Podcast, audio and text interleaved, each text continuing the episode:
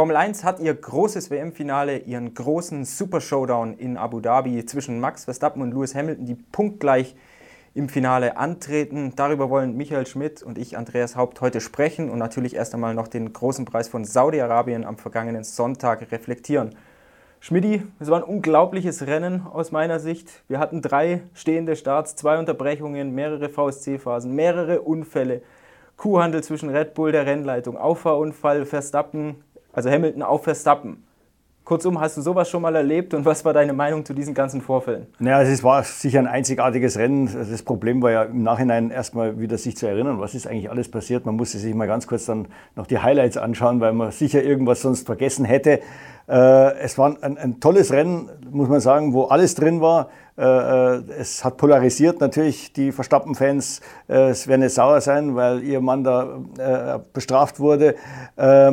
Hamilton-Fans werden, werden, werden jubeln. Äh, ich muss sagen, das Rennen war super. Die Strafen zum Schluss haben äh, dem Rennen ein bisschen was weggenommen. Deswegen würde ich dem Rennen eine 9 von 10 geben. Waren die Strafen gerechtfertigt? Verstappen hat ja erst 5 Sekunden bekommen für die Nummer in Runde 37, erste, zweite Kurve, weil er da dort die Auslaufzone sich verteidigt hat. Eigentlich den Platz hier wieder abtreten wollte, es aber nicht geklappt hat aus gewissen Gründen. Später nochmal 10 Sekunden hinten drauf, weil er zu stark gebremst hat, Hamilton aufgefahren ist. Deine Meinung? Ja, beim ersten Fall kann man sagen, die fünf Sekunden sind, gehen in Ordnung, aber da hat meiner Ansicht nach, wie so oft jetzt in letzter Zeit, die Rennleitung zu wenig Autorität gezeigt. Sie hätten sagen müssen, okay, äh, fünf Sekunden oder ihr gebt den Platz zurück. Aber das muss jetzt innerhalb einer Runde passieren. Dann ist es innerhalb einer Runde passiert, das war der Auffahrunfall, also kann man sagen, okay, das gilt nicht. Dann ist er drei Runden weitergefahren, dann hat er ihn nochmal vorbeigelassen, ist gleich wieder vorgefahren, kann man wieder sagen, es gilt nicht. Aber eigentlich hätte die Zeit da schon abgelaufen sein müssen. Im Endeffekt äh, hat Verstappen den Platz hergegeben, dann im dritten Versuch kann man sagen, und er ist noch bestraft worden, das kapiert kein Mensch. Die Strafe nach dem Rennen ist ein Witz, meiner Ansicht nach, weil an dem Auffahrunfall, so wie ich das sehe, ist, trägt die Hauptschuld der Hamilton. Und vor allem die Begründung, warum man den Hamilton da freispricht, dass man sagt, ja, der Hamilton, der wollte warten bis zur DRS-Linie, also dem Messpunkt, der ja festlegt, ob man dann das DRS auf der folgenden Gerade öffnen darf oder nicht. Äh, der ist völlig irrelevant. Angeblich hat ja Hamilton gar nicht gewusst, dass ihn der Verstappen vorbeilassen will. Also ist auch für ihn diese Linie irrelevant. Es hätte ja sein können, der Verstappen wird langsam. Aus seiner Sicht wurde er plötzlich langsam. Und er ist ihm ja eine Zeit lang gefolgt, bis der Verstappen bremst. Ja, es hätte ja sein können, der Verstappen hat ein Getriebeproblem oder der Motor setzt wieder mal aus. Bei diesen Motoren passiert das ja öfter dann warte ich doch nicht bis zur Linie, da fahre ich ja sofort vorbei, so ein Geschenk nehme ich doch an. Also entweder hat der Hamilton gewusst, dass er ihn vorbeilassen muss, dann war er insofern selber schuld, weil dann darf er nicht ihm direkt hinterherfahren, sondern ein bisschen versetzt, um zu schauen, was da passiert. Oder er hat es nicht gewusst, dann muss ich mich fragen, warum fährt er nicht gleich vorbei? Kann es sein, dass er in dem Moment ein bisschen verwirrt war? Ich hatte so einen Eindruck, auch vielleicht verunsichert war nach der Nummer in, in äh, gerade die Runde in der Runde ist es ja passiert zwischen ihm und Verstappen, Kurve 1-2. Er hat ja dann gesagt, direkt am Funk, der Typ ist wahnsinnig. Also als der Verstappen ihn da wieder neben die Strecke gedrängt, gedrängt hat, dass Hamilton vielleicht einfach gedacht hat, was treibt der schon wieder? Will der mich in die nächste Falle locken? Was geht da eigentlich ab? Kann sein, dass er vielleicht so gedacht hat, aber auch dann verstehe ich nicht, dass er ihm direkt hinterherfährt. Er kann ja ein bisschen versetzt fahren und schauen, was da eigentlich los ist da vorne. Äh, aber er hing ihm ja wirklich eins zu eins dahinter und ist dann erst im letzten Augenblick nach links gezogen, als Verstappen auf die Bremse gestiegen ist. Dass der Verstappen das so handeln will, ist klar. Ich meine, er hat ja später im zweiten Versuch gezeigt, was sein Plan ursprünglich war. Er wollte, dass ihn der äh, Hamilton vor dieser äh, Messlinie, der DRS-Messlinie überholt, damit er dann auf der folgenden Gerade äh, DRS öffnen kann. Oder noch besser, das hat er dann im, im, zweiten Versuch gezeigt, dass ihn gleich vor der Kurve wieder überholt, weil da rechnet vielleicht der Hamilton am wenigsten damit. Ähm, das zeigt auch, wie, wie ausgefuchst dieser Verstappen ist. Also nicht nur im Zweikampf, er hatte auch da die Nerven, wirklich sich auf solche Spielchen einzulassen. Ja, ich gehe da mit deiner Meinung mit, eher Hamiltons Schuld, weil da Max muss ja irgendwas probieren. In dem Moment hat er die schlechteren Reifen, er versucht irgendwie vorne zu bleiben. Weil du gerade auch angeschnitten hast, dieses Manöver später dann, als er ihn vorbeigelassen hat, direkt wieder überholt hat in der letzten Kurve. Hamilton hat sowas ähnliches ja schon mal in Belgien gemacht, wurde abgestraft. Muss da die Regel vielleicht noch klarer werden oder ist es einfach der, der Fahrer in dem Fall schlau und man sollte sowas durchgehen lassen? Äh, sie sollte insofern klarer sein, dass man sagt, äh, das Auto muss auf jeden Fall auf dem normalen Weg, also nicht irgendwie neben der Strecke durch abkürzen, in voller Länge vorne gewesen sein, dann kann er natürlich wieder seinen Angriff starten. Aber der war ja, das waren zwei Sekunden. Also man, äh, Verstappen hätte sich ja auch aufheben können für die Zielgerade. Äh, weil dort, wo er dann überholt hat, war ja noch gar nicht im DS-Bereich, das war ja die Bremszone der Zielkurve. Also er hätte eigentlich die Zielkurve warten können und dann überholen können. Beim dritten Mal hat natürlich der Hamilton gewusst, was ihm da blüht und dann hat er einfach den Verstappen nach außen abgedrängt, äh, sodass ihm der Angriff auf der Zielgerade nicht mehr funktioniert hat. Äh, also vielleicht hat Verstappen das schon antizipiert beim zweiten Mal, der macht es dann vielleicht so, so würde ich es machen, ich würde den einfach da neben die Strecke fahren, dass der gar nicht mehr angreifen kann. Ähm, deswegen hat er das wahrscheinlich beim zweiten Mal probiert, aber das ist, ich glaube, Hamilton wurde damals 2008 in ähm, Belgien zu Recht bestraft und in diesem Fall war es auch richtig, dass die Rennleitung gesagt hat, das gilt nicht als Vorbeilassen. Ja. Ich gehe aber mit Red Bull, mit der Meinung von Red Bull konform, dass Hamilton da auch nicht ganz sauber war. Du hast gesagt, er drängt ihn ein bisschen neben die Strecke. Natürlich, damit er auf der Zielgeraden nicht überholen kann.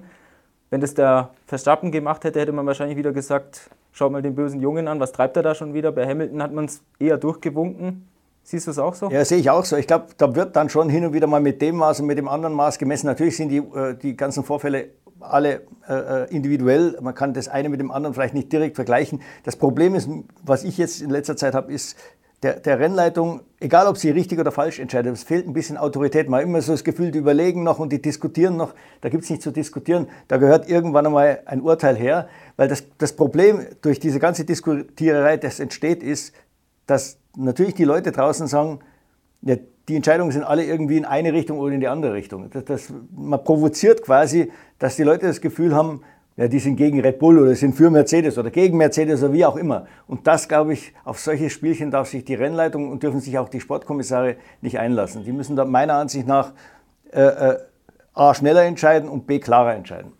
Ich glaube, Michael Masi hat einen unglaublich komplexen, unglaublich komplizierten Job da als Rennleiter, vor allem als Nachfolger von Charlie Whiting damals, Christian Horn hat gesagt, man, man, hat in diesem Rennen gemerkt, ein Charlie Whiting, die Autorität habe gefehlt. Gehst du da mit seiner Meinung mit? Ja, ich, ich würde sagen, der schlimmste oder der schwierigste Job überhaupt ist der von Michael Macy, also des Rennleiters, aber weniger wegen diesen Strafen. Er hat ja mit den Strafen gar nichts zu tun. Sein einziger Job ist, den Sportkommissaren zu sagen, meiner Ansicht nach ist hier was faul, schaut euch das an. Er kann sowieso keine Strafe aussprechen. Insofern, was das angeht, hat er eigentlich einen relativ leichten Job.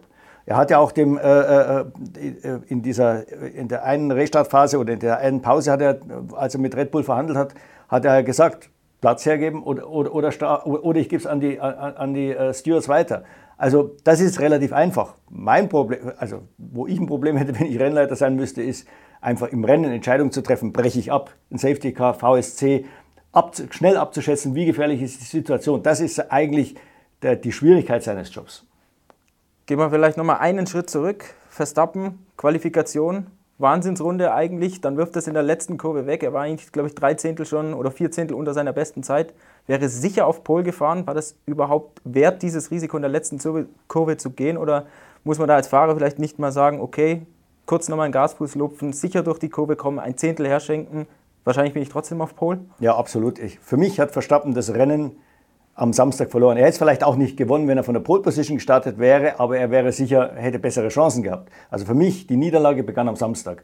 Er, er fährt da halt auch wie, man muss sagen, der frühe Senna. Der Senna war ja auch in Monte Carlo äh, damals ewig weit vorne gelegen und äh, dann hat man ihm gesagt, er soll langsam fahren und dann war er unkonzentriert, fuhr in die, fuhr in die Leitplanken. Der konnte auch nicht langsam fahren und der Verstappen kann das auch nicht. Wahrscheinlich hat er sich gedacht, wenn ich den Hamilton jetzt hier fünf Zehntel abnehme, dann ist es psychologisch so ein Moment, äh, der dem, den Hamilton da vielleicht irgendwie schwächer macht, was natürlich Blödsinn ist, ist dem Hamilton im Endeffekt dann auch wurscht. Äh, meiner Ansicht nach, wenn der hört, und der sieht es ja auch am Display, wie weit er vorne ist, muss er die letzte Kurve äh, ruhiger angehen lassen. Und man hat dann gemerkt, das Problem war, dieser eine Fehler hat sich dann am Samstag, äh, Sonntag fortgesetzt. Red Bull war dauernd zu Risikoentscheidungen gezwungen. Das geht schon los äh, beim, beim äh, Safety Car, dass man draußen bleibt. Das hat sich zwar als richtig erwiesen, aber das konnten die ja nicht wissen, dass sich die Safety Car Phase dann drei Runden später in eine rote Flagge äh, umwandelt, wo man dann quasi gratis oder frei Haus die mhm. Reifen wechseln kann. Das nächste ist, dass sie dann nach dem, beim zweiten Restart äh, äh, auf Mediumreifen gehen, was sie mussten, weil der Verstappen natürlich nach hinten gehen musste. Also er musste ja Ocon und, und, und äh, Hamilton den Vortritt lassen nach der Nummer, die er sich da geleistet hat äh, beim ersten Restart. Äh, auch das war wieder so eine, äh, äh, eine Kompromissentscheidung. die weichen Reifen waren, die Mediumreifen waren notwendig, damit er beim Start, beim zweiten Restart überhaupt eine Chance hat. Aber es war ganz klar, die halten nie und nimmer bis zum Ende und nicht mit dem Tempo, das da angeschlagen wird. Und Mercedes hat das natürlich gewusst. Sie haben ja selber, die Mercedes-Ingenieure haben mir gesagt, bei uns maximal 30 Runden bei Renntempo äh, hält der Mediumreifen. Es waren noch 34 zu fahren. Und wir haben dem Hamilton gesagt, er muss Tempo, Tempo, Tempo machen, weil wir den, den Verstappen mit seinen Mediumreifen einfach ins Verderben hetzen wollten. Eigentlich muss man ja sagen, der erste Restart war ja dann der Knackpunkt, oder? Ja. Weil er den verbockt hatte mit gleichen Reifen, genau. weil er, Ocon, Hamilton jeweils harte Reifen hatten. Ja. Da hat er es ja dann versemmelt, beziehungsweise sich halt von Maisie eingehandelt, entweder Platztausch oder es geht ja. zu den Kommissaren. Das war sein zweiter Fehler, kann man sagen. Genau. Ja. Nochmal allgemein zur Fahrweise von Max Verstappen. Ich finde eigentlich ich finde es super, wenn jemand aggressiv ist, wenn jemand angreift, wenn jemand sich mit Ellbogen verteidigt. So was wollen wir ja eigentlich sehen. Er ist ja auch das Gegenteil von einem Hamilton, kann man durchaus sagen, der eigentlich immer zurücksteckt. Verstappen hält immer rein. In dem Fall finde ich aber, Verstappen war doch drüber in diesem Rennen. Man hat den Eindruck, er will links, rechts überholen, oben, unten, eigentlich durch das Auto durchfahren, was halt was halt hilft, damit er in der Kurve vorne ist, auch außerhalb der Streckenbegrenzungen. Wie siehst du das? Ja, viele sagen, er fährt immer noch als CCM Kato. Das ist auch sicher irgendwie ein ganz guter Vergleich. Ja. Äh, da fährt man wahrscheinlich so. Ähm, das Problem ist bei der Formel 1 sind eben diese Asphaltauslaufzonen. Christian Horner, da hat er recht, sagt er, wenn man das nicht will, muss man Kiesbetten hinbauen. Wenn da ein Kiesbett steht in der ersten Kurve, fährt der Verstappen nicht so, weil er ganz genau weiß, es bringt mir nichts, wenn ich ins Kiesbett äh, ausweichen muss wie der Hamilton. Sind wir beide draußen. Also ähm, ich, ich, bin so ein halber Fan von dem, so wie Verstappen fährt. Also manchmal äh, ist es sicher unmöglich, ähm, da sich noch daneben zu setzen wie in, äh, wie in äh, Brasilien. Das war mit Ansage. Es war unmöglich, dass er die Kurve kriegt, so spät wie er bremst. Und er hat einfach in Kauf genommen, dass sie beide durch die Auslaufzone fahren. Und dann hat er natürlich auf der Innenspur die, die bessere Linie. Bei einer dieser Aktionen da, es waren ja insgesamt drei, in, ähm, in ähm, Saudi-Arabien war es ja das Gleiche. Also auch da er war eigentlich nirgendwo und plötzlich kommt er da wie aus dem Nichts dahergeschossen, viel zu spät gebremst. War logisch, dass der in die Auslaufzone muss. Er hat dann zwar gesagt, ja, der Hamilton war in der Auslaufzone, wieso kriegt der keine Strafe und ich krieg eine? Aber der Hamilton, der konnte ja nirgendwo hinfahren. Also der hätte die Kurve sicher erwischt, er nicht. Äh, also insofern muss man sagen, das war natürlich ein schlechtes Argument. Das war sicher äh, äh, jenseits von Gut und Böse, deswegen hat er da auch zu Recht die Strafe gekriegt. Was ich gut fand, war der letzte Start, wo sie zu dritt aufeinander auf die erste Kurve zugefahren sind. Ich glaube, da hat der Hamilton irgendwie gepennt. Er, er hat nicht mit, äh, mit eingerechnet, dass er plötzlich da im Sandwich sitzt zwischen dem Ocon und dem Verstappen und hatte dann natürlich ganz, ganz schlechte Karten. Dass er dann da mit in die Auslaufzone muss, mit dem Ocon, okay, das ist Pech. Da hätte er innen die, die Tür zumauern müssen. Äh, weil äh, ich glaube schon, dass er gesehen hat, dass der Verstappen plötzlich nach innen rüberzieht. Ja, absolut. Auch geiler Angriffsmove. Ja. Muss Hamilton ja eigentlich mit rechnen. Verstappen hat die weicheren Reifen, seine einzige Chance. Genau. Er muss da vorbeikommen. Ja. Natürlich hält er da volle Kanone rein. Ja. Das finde ich, kann man nachvollziehen. Aber diese ganzen Manöver, wo er außenrum mitzieht und auf gut Glück hofft, ja, selbst wenn ich durch die Auslaufzone komme, gerade jetzt beim ersten Restart, das ist ein klassischer Blockpass, würde man im Motorradsport sagen. Er macht nichts anderes, als den Hamilton da dann Kurve 1, 2 mhm. abzublocken, damit der Ocon damit durchkommt. Man muss halt dazu sagen, Senna und Schumacher sind zumindest mal in der Anfangsphase ihrer Karriere, und die Anfangsphase war nicht nur die ersten zwei, drei Jahre, genauso gefahren. Die hatten eine riesen Fangemeinde. Auch der Verstappen hat eine große Fangemeinde, weil er so kompromisslos fährt. Und viele sagen, ja, endlich ist mal einer da, der es dem Hamilton zeigt. Alle haben immer beim Hamilton zurückgesteckt. Und äh, äh, deswegen ist es schon ganz gut, dass es da so einen Gegenpol gibt. Wie gesagt, er schießt manchmal zu, zu oft und zu viel übers Ziel hinaus. Äh, ob er sich das abgewöhnen kann, weiß ich nicht. Sieht nicht so aus. Ich glaube, das steckt in seinen Genen drin. Ja, ich glaube, wir sind uns einig. Wir als Reporter, ja. das ist natürlich perfekt für uns. So eine Situation. Einer, der immer angriffslustig ist, perfekt. Ja, auch, glaube ich, für die Zuschauer. Wie gesagt, es ist einfach ein Lagerwettkampf. Es gibt das Verstappen-Lager, es gibt das Hamilton-Lager. Ja. Generell im Renntrim, du hast es schon angeschnitten, Red Bull musste immer Risiko gehen. Mercedes hatte dann den harten Reifen mit Hamilton drauf, Verstappen mit dem Medium-Reifen. War der Mercedes aber auch allgemein im Rennen einen Tick schneller, also jetzt im Gegensatz zu Quali? Würde ich auf jeden Fall sagen. Ich glaube, Red Bull hat äh, auch da wieder einen Fehler gemacht, dass man von Anfang an nach Saudi-Arabien gefahren ist, in der Meinung, das wird Mercedes rennen. Die, diese Rennstrecke, da werden die uns, äh, die, die, werden uns um die Ohren fahren. Wir müssen uns irgendwas ausdenken, wie wir an denen vorbeikommen. Und, und auch wenn das teilweise mal, mal dementiert wurde, für mich äh, ist Red Bull da mit der Einstellung reingegangen, wir werden am Samstag auf Pole Position fahren und dann versuchen irgendwie zu überleben im Rennen äh, auf dieser Strecke. Man hat gedacht, man kann nicht so gut überholen, das hat sich als, äh, als Irrtum erwiesen und man hat vielleicht auch gedacht, da gibt es viele Safety Cars, da können wir uns vielleicht vorne halten. Äh, also auf jeden Fall mal erste Startreihe, das war, war, war das Wichtigste. Man hat schon am Freitag gesehen, auf eine Runde waren die die Red Bull gut und dann über die Distanz waren sie, also beschissen kann man sagen, also Long Run war äh, Katastrophe, war eine Sekunde langsamer als Hamilton.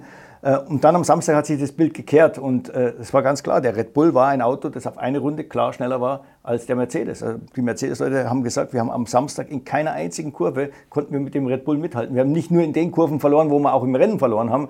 Das waren die Kurven 4 bis 9, also diese, sagen wir mal so mittelschnellen Passagen zwischen 230 und 260 und Kurve 22, 23, das war die Mörderkurve da am, am, am Ende dieses langen Geschlängels, äh, sondern wir haben am Samstag in allen Kurven verloren. Warum, warum hat man verloren? Weil man die Reifen nicht schnell genug auf Temperatur gekriegt hat. Die Mercedes-Leute haben gesagt, wir haben auf dem Medium-Reifen im Q2 fünf Runden gebraucht, bis wir die Zeit gefahren sind, die der Verstappen in der ersten Runde fährt. Also ganz klar, aber wer natürlich seine Reifen schnell auf Temperatur bringt, riskiert im Rennen auf die Distanz, dass sie dann nach hinten raus überhitzen. Und jetzt hat man natürlich noch das Problem gehabt, dass man auf dem schlechteren Reifen den zweiten Stint fährt, aus den bekannten Gründen. Und der ist natürlich dann irgendwann zehn Runden vor Schluss in die Knie gegangen. Also Verstappen so oder so, bei diesem ganzen Hin und Her, was es da gab, mit überholen lassen oder nicht überholen lassen, er hätte das Rennen so oder so verloren. Die Reifen waren einfach am Ende. Ja, man muss glaube ich auch dazu sagen, Verstappen konnte seine Reifen bis auf diese VSC-Phasen auch nicht schonen, weil er ja gerade im ersten Streckenteil, erster Sektor volle Kanone fahren musste, um sich dann im, vor dem zweiten Abschnitt mit den drei DRS-Zonen zu lösen, oder? Absolut, ja. Und wie gesagt, das war gewollt von, von Mercedes. Äh, es war bekannt, und das wussten alle, dass der harte Reifen, mit dem hätte man das ganze Rennen fahren können, hat uns Andreas Seidel noch vor dem Start gesagt. Also er hat ja damit gerechnet, wenn es dann ein frühes Safety Car gibt, sagen wir mal gleich einen Startunfall oder was, dass da einige sofort auf den harten Reifen gehen und das Rennen durchfahren kann mich erinnern, das war, glaube ich, mal in Abu Dhabi, das war das Rennen, wo Vettel Weltmeister wurde. Da gab es ja diesen Crash zwischen Liuzzi und Schumacher und da sind drei genau. Leute reingekommen, unter anderem der Rosberg. Die sind, das war genau das Gleiche. Die sind dann wirklich ab der ersten Runde bis zum Ende mit dem einen Reifensatz durchgefahren. Ähnliches Szenario hier. Man konnte mit dem harten Reifen wirklich pushen die ganze Zeit und durchfahren. Aber der Medium war eben schon ein bisschen heikel und äh, wie gesagt, es war aus der Not heraus geboren und dafür hat äh, Verstappen am Ende, am Ende bezahlt. Wahrscheinlich hat Red Bull gehofft, dass nochmal eine Safety-Car-Phase kommt, aber die kam ihm nicht. Es waren dann vier VSC-Phasen, die ihm ein bisschen geholfen haben, aber eben auch nicht genug. Jetzt semmelt sich der Hamilton einen großen Teil vom Frontflügel ab. Rechte Seite Endplatte war massiv zerstört fährt trotzdem die schnellste Rennrunde. Wie geht sowas? Na gut, der Red Bull war natürlich noch stärker beschädigt. Der hatte ein Problem im Diffuser, wo ihm da Hamilton draufgefahren ist. Dann hat er zwei Schnitte gehabt im linken Hinterreifen. Äh, das, das, hat man, äh, das, das sehen die Ingenieure. Die haben dann dem Verstappen gesagt, du musst aufpassen, wir müssen wenigstens die 18 Punkte nach Hause bringen, nicht, dass uns der, der Hinterreifen noch um die Ohren fliegt. Und dann war ja auch noch die Strafe mit dabei. Äh, also insofern ähm, war, war mal klar, der Verstappen konnte keine schnellste Runde fahren. Der, beim Hamilton haben die Ingenieure gesagt, hat ihm vielleicht drei, maximal vier Zehntel gekostet. Der Frontflügel das hat schlimmer ausgesehen, als es dann tatsächlich war. Äh, aber eigentlich hatte der Hamilton keine Gegner mehr. Äh, wie gesagt, Verstappen war auf Mediumreifen und mit den ganzen Problemen, die das Auto hatte. Bottas war auf Mediumreifen, der ist ewig hinter Ricciardo festgehangen. Als er dann endlich vorbei war, konnte er auch nicht mehr die Rundenzeiten fahren. Der hätte es vielleicht noch drauf gehabt vom Speed. Der Perez war weg. Äh, Ricciardo auch Mediumreifen, konnte auch keine schnellen Runden fahren. Gleiches Problem wie Verstappen und Bottas. Und der Ocon war einfach zu langsam. Ja. Abu Dhabi, großes Finale, punktgleich. Wenn Verstappen den Hamilton abräumen würde, dann wäre er eigentlich Weltmeister, weil er mehr Siege hat. Toto Wolf hat gesagt, er glaubt, nach so einem Rennen wie Saudi-Arabien wird es so etwas wie eine Selbstreinigung geben und es wird jetzt nicht nochmal alles in Chaos ausarten. Christian Horner sagt, wir wollen das Ding auf der Strecke gewinnen und nicht am grünen Tisch oder halt durch einen Unfall.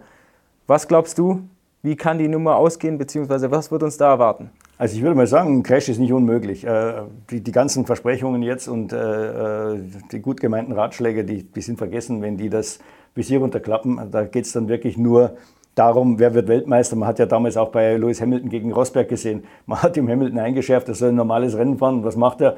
Der fährt ganz langsam, damit äh, der Rosberg da in Schwierigkeiten kommt. Also die denken da nur an sich, wenn die im Auto sitzen und der Hamilton will Weltmeister werden, der Verstappen will es werden und die werden alles dafür tun, dass es in ihrem Sinne irgendwie ausgeht. Und wie gesagt, wie du schon gesagt hast, Punktgleichstand hilft dem Verstappen. Das geht nur, wenn beide ausfallen da die Autos ja nicht mehr ausfallen, also wäre das dann quasi ein Crash. Oder es gibt noch eine ganz verrückte Konstellation. Einer der beiden wird Neunter, der andere Zehnter und schnellste Runde.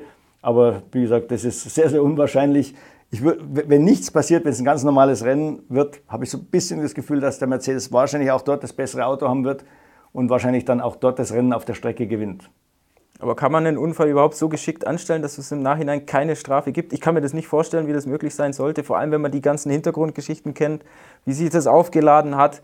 Wenn der Verstappen irgendwie, sagen wir mal, den Hamilton da abräumt, da kann er doch so nicht Weltmeister werden, wenn man all die Vorgeschichten sich anschaut. Das, das ginge nur über einen Startcrash, wo man wirklich den Schuldigen nicht finden kann. Also da müssten dann noch mehrere Autos beteiligt sein. Ich gehe mal davon aus, dass beide wieder in der ersten Startreihe stehen werden. Dann ist das schon schwieriger. Ich, der, der, Verstappen wird sicher in der ersten Kurve reinhalten, wie er immer reinhält. Draußen ist viel Platz da in Abu Dhabi, in, der, in, der, in dem ganzen ersten Sektor. Das ist wie ein Fußballfeld drumherum.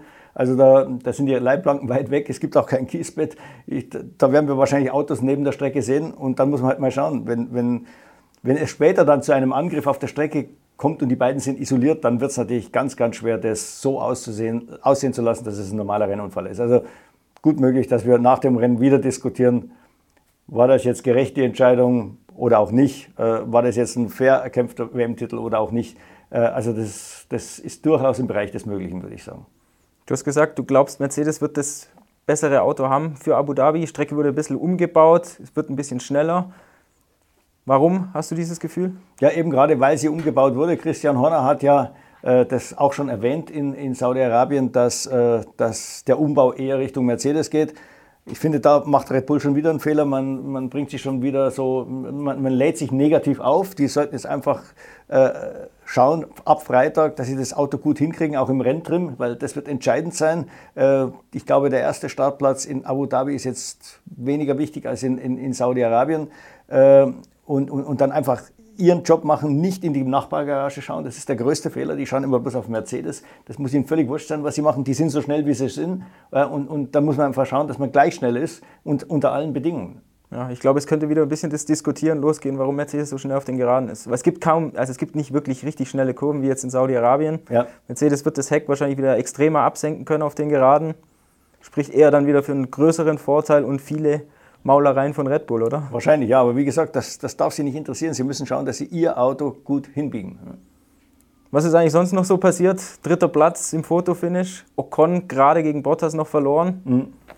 Ich glaube, er hat sich den Unterboden irgendwo beschädigt. Genau, ja, das war sein, sein Pech, sonst hätte er wahrscheinlich den dritten Platz verteidigt. Er war ja fünf Sekunden vorne, als äh, Bottas dann endlich an Ricciardo vorbei war. Was ein bisschen auffällt, das Mittelfeld ist zusammengewachsen, so wieder wie letztes Jahr. Plötzlich sind die vier Teams wieder beieinander. Das war ja vorher geteilt, Ferrari und McLaren mit einem guten Abstand vor Alpha Tauri und Alpine. Jetzt in den letzten zwei Rennen, zwei, drei Rennen, sind die alle vier gut beieinander. Äh, in dem Fall muss man sogar sagen, sowohl der Alpha Tauri als auch der Alpine kamen vor Ferrari und äh, vor McLaren ins Ziel. Ähm, das war überraschend. Der Alpine wieder dieses Rätsel, das keiner auflösen kann. Der Alpine ist dort gut, wo der Mercedes gut ist. Und das, das betrifft nicht nur die Rennstrecken, sondern auch noch die Tage. Der Alpine war stark am Freitag, Mercedes war stark am Freitag. Am Samstag hat Mercedes ein bisschen versemmelt. Sie hatten zwar Glück dann, weil der Verstappen das Auto in die Wand fährt, aber eigentlich wären sie ja nur Zweiter oder Dritter gewesen in der Startaufstellung. Äh, Alpine war auch schwach am Samstag. Sonntag waren sie zumindest mit einem Auto wieder gut. Bei Alonso war ein bisschen Mysterium, warum der plötzlich nach dem Freitag im Nirgendwo gelandet ist. Sah so aus, als hätte er null Vertrauen in sein Auto. Und das ist natürlich auf der Rennstrecke tödlich, weil wenn es so schnell dahin geht und die Mauern so nah stehen, dann braucht man das volle Vertrauen ins Auto. Ja, wobei man ein bisschen sagen muss, Ferrari war eigentlich auf dem Weg zu einem sicheren vierten Platz mit Leclerc. Gerade in der Startphase hat er sich vor Perez ja. gehalten, hatte den richtigen Reifen, den Medium-Reifen dann natürlich das Pech mit der Safety-Car-Phase hat Ferrari auch nicht gedacht, dass es eine Unterbrechung gibt. Ja. Gleiches bei McLaren mit Norris, der war froh, dass er die weichen Reifen los wurde. Ja. Und deshalb eigentlich Pech für die in dem, in dem Fall. Zu dieser Unterbrechung selbst, du hast ja mit den Mercedes-Leuten auch gesprochen. Warum sind die da überhaupt reingekommen? Warum gab es überhaupt eine Unterbrechung? Äh, ja gut, die Unterbrechung war natürlich nach dem Unfall von Mick Schumacher und äh, die, die Tech-Barrieren sahen auf, auf den ersten Augenschein schon aus, als wären sie beschädigt. Die Frage ist dann immer wie. Äh, Mercedes hat aber gedacht, die haben das am Fernsehen schon gesehen, das ist nicht genug beschädigt, die, die, die müssen die wieder nur zurechtrücken und dann geht es weiter. Und das war eine Fehleinschätzung. Ähm, Michael Macy hat dann entschieden, lass uns das reparieren. Auch das war wieder so eine komische Entscheidung, weil im Endeffekt sind sie gar nicht repariert worden, die sind wieder nur gerade gerückt worden. Ähm, aber, und dann hängt es davon ab, wie lange dauert die Reparatur. Wenn man annehmen muss, sie dauert länger als 10 Minuten, dann darf der Rennleiter die rote Flagge zeigen, weil man will ja nicht, dass die Autos so lange hinterm Safety Car herfahren müssen. Äh, hat er in dem Fall gemacht, hat Red Bull geholfen. Mercedes war ein bisschen sauer, weil sie gesagt haben, das war völlig unnötig. Letzte Frage noch zur Rennstrecke selbst. Ich finde richtig geil. Also ich würde fast sagen, arschgeile Rennstrecke ja. für einen Stadtkurs. Deine Meinung? Absolut. Also man, man, hat den Speed gesehen. Das war so unglaublich, wie die sich da durch diese Bobbahn gehämmert haben mit Geschwindigkeiten, die wirklich atemberaubend waren. Man hat wirklich auch im Fernsehen gesehen, wie schnell das geht und vor allem durch die zwei, drei Stellen, wo sie auf die Curbs dann noch drauf sind. Ich glaube, irgendwie Kurve 7 oder 8 war das die eine oder 10 und dann vor allem ein, 22, 23, das war die wildeste Ecke da hat man mal gesehen, wie schnell Formel 1 Autos sind und man hätte das eigentlich mal live quasi an, an der Mauer erleben müssen, wie, wie sich die da in manchen Passagen dann auch noch mit offenem DRS, also in den, dem schnellen Geschlängel da ähm, äh, durchhämmern. Und wie gesagt, äh, sie waren natürlich auch irgendwo gefährlich, weil es waren alles blinde Ecken. Man musste im Gottvertrauen da einlenken, dass sowohl die Streckenposten funktionieren, dass vielleicht die eigenen Spotter im Team funktionieren, sagen, da steht jetzt ein Auto oder das wird langsam. Und selbst der Hamilton hat ja gesagt, es ist furchterregend, mit welchem Speed man auf langsame Autos aufschließt äh, und bei so wenig Platz äh, drumherum. Ja, dafür ist eigentlich relativ wenig passiert, jetzt was die, wo die Strecke selbst was dafür konnte. Genau. Natürlich Leclerc den Unfall, Schumacher den Unfall an dieser ja. extremen Stelle 22, ja. 23. Und aber jetzt Formel 2 Unfall, aber das klar, war ein Startunfall, der kann überall passieren. Ne? Genau, genauso wie bei Perez und so weiter und so fort. Da war eigentlich nicht die Strecke selbst schuld. Noch eine persönliche Frage. Vor so einem WM-Finale, Punktgleichheit, bist du da eigentlich aufgeregt oder? Nö, eigentlich nicht. Also wie gesagt, wir, wir, wie du schon vorher gesagt hast, für uns ist die Saison natürlich perfekt. Es gibt viel zu schreiben, zu kritisieren, zu beurteilen. Äh, besser kann es nicht laufen. Ich habe jetzt persönlich keine Karten da drin. Wer, wer, Weltmeister wird, hatte ich eigentlich noch nie, um ehrlich zu sein. Äh, ich kann mich da eigentlich relaxed zurücklehnen. Das Problem ist natürlich, der Zeitdruck. Wir haben wieder Deadline bei zwei Zeitschriften und das Internet. Äh, das wird am Sonntag wieder eine heiße Nummer und ich fürchte eine lange, lange Nacht. Also ich schätze mal vor zwei, drei Uhr morgens werden wir da nicht das Pressezentrum verlassen. Ja, wir glotzen wieder ran. Live-Ticker, Geschichten, Magazine, alles drumherum. Nächste Woche wieder Formel Schmidt. Bis dahin, wir wünschen natürlich ein spannendes Saisonfinale für Sie, liebe Zuseher, und verabschieden uns damit. Ciao. Servus.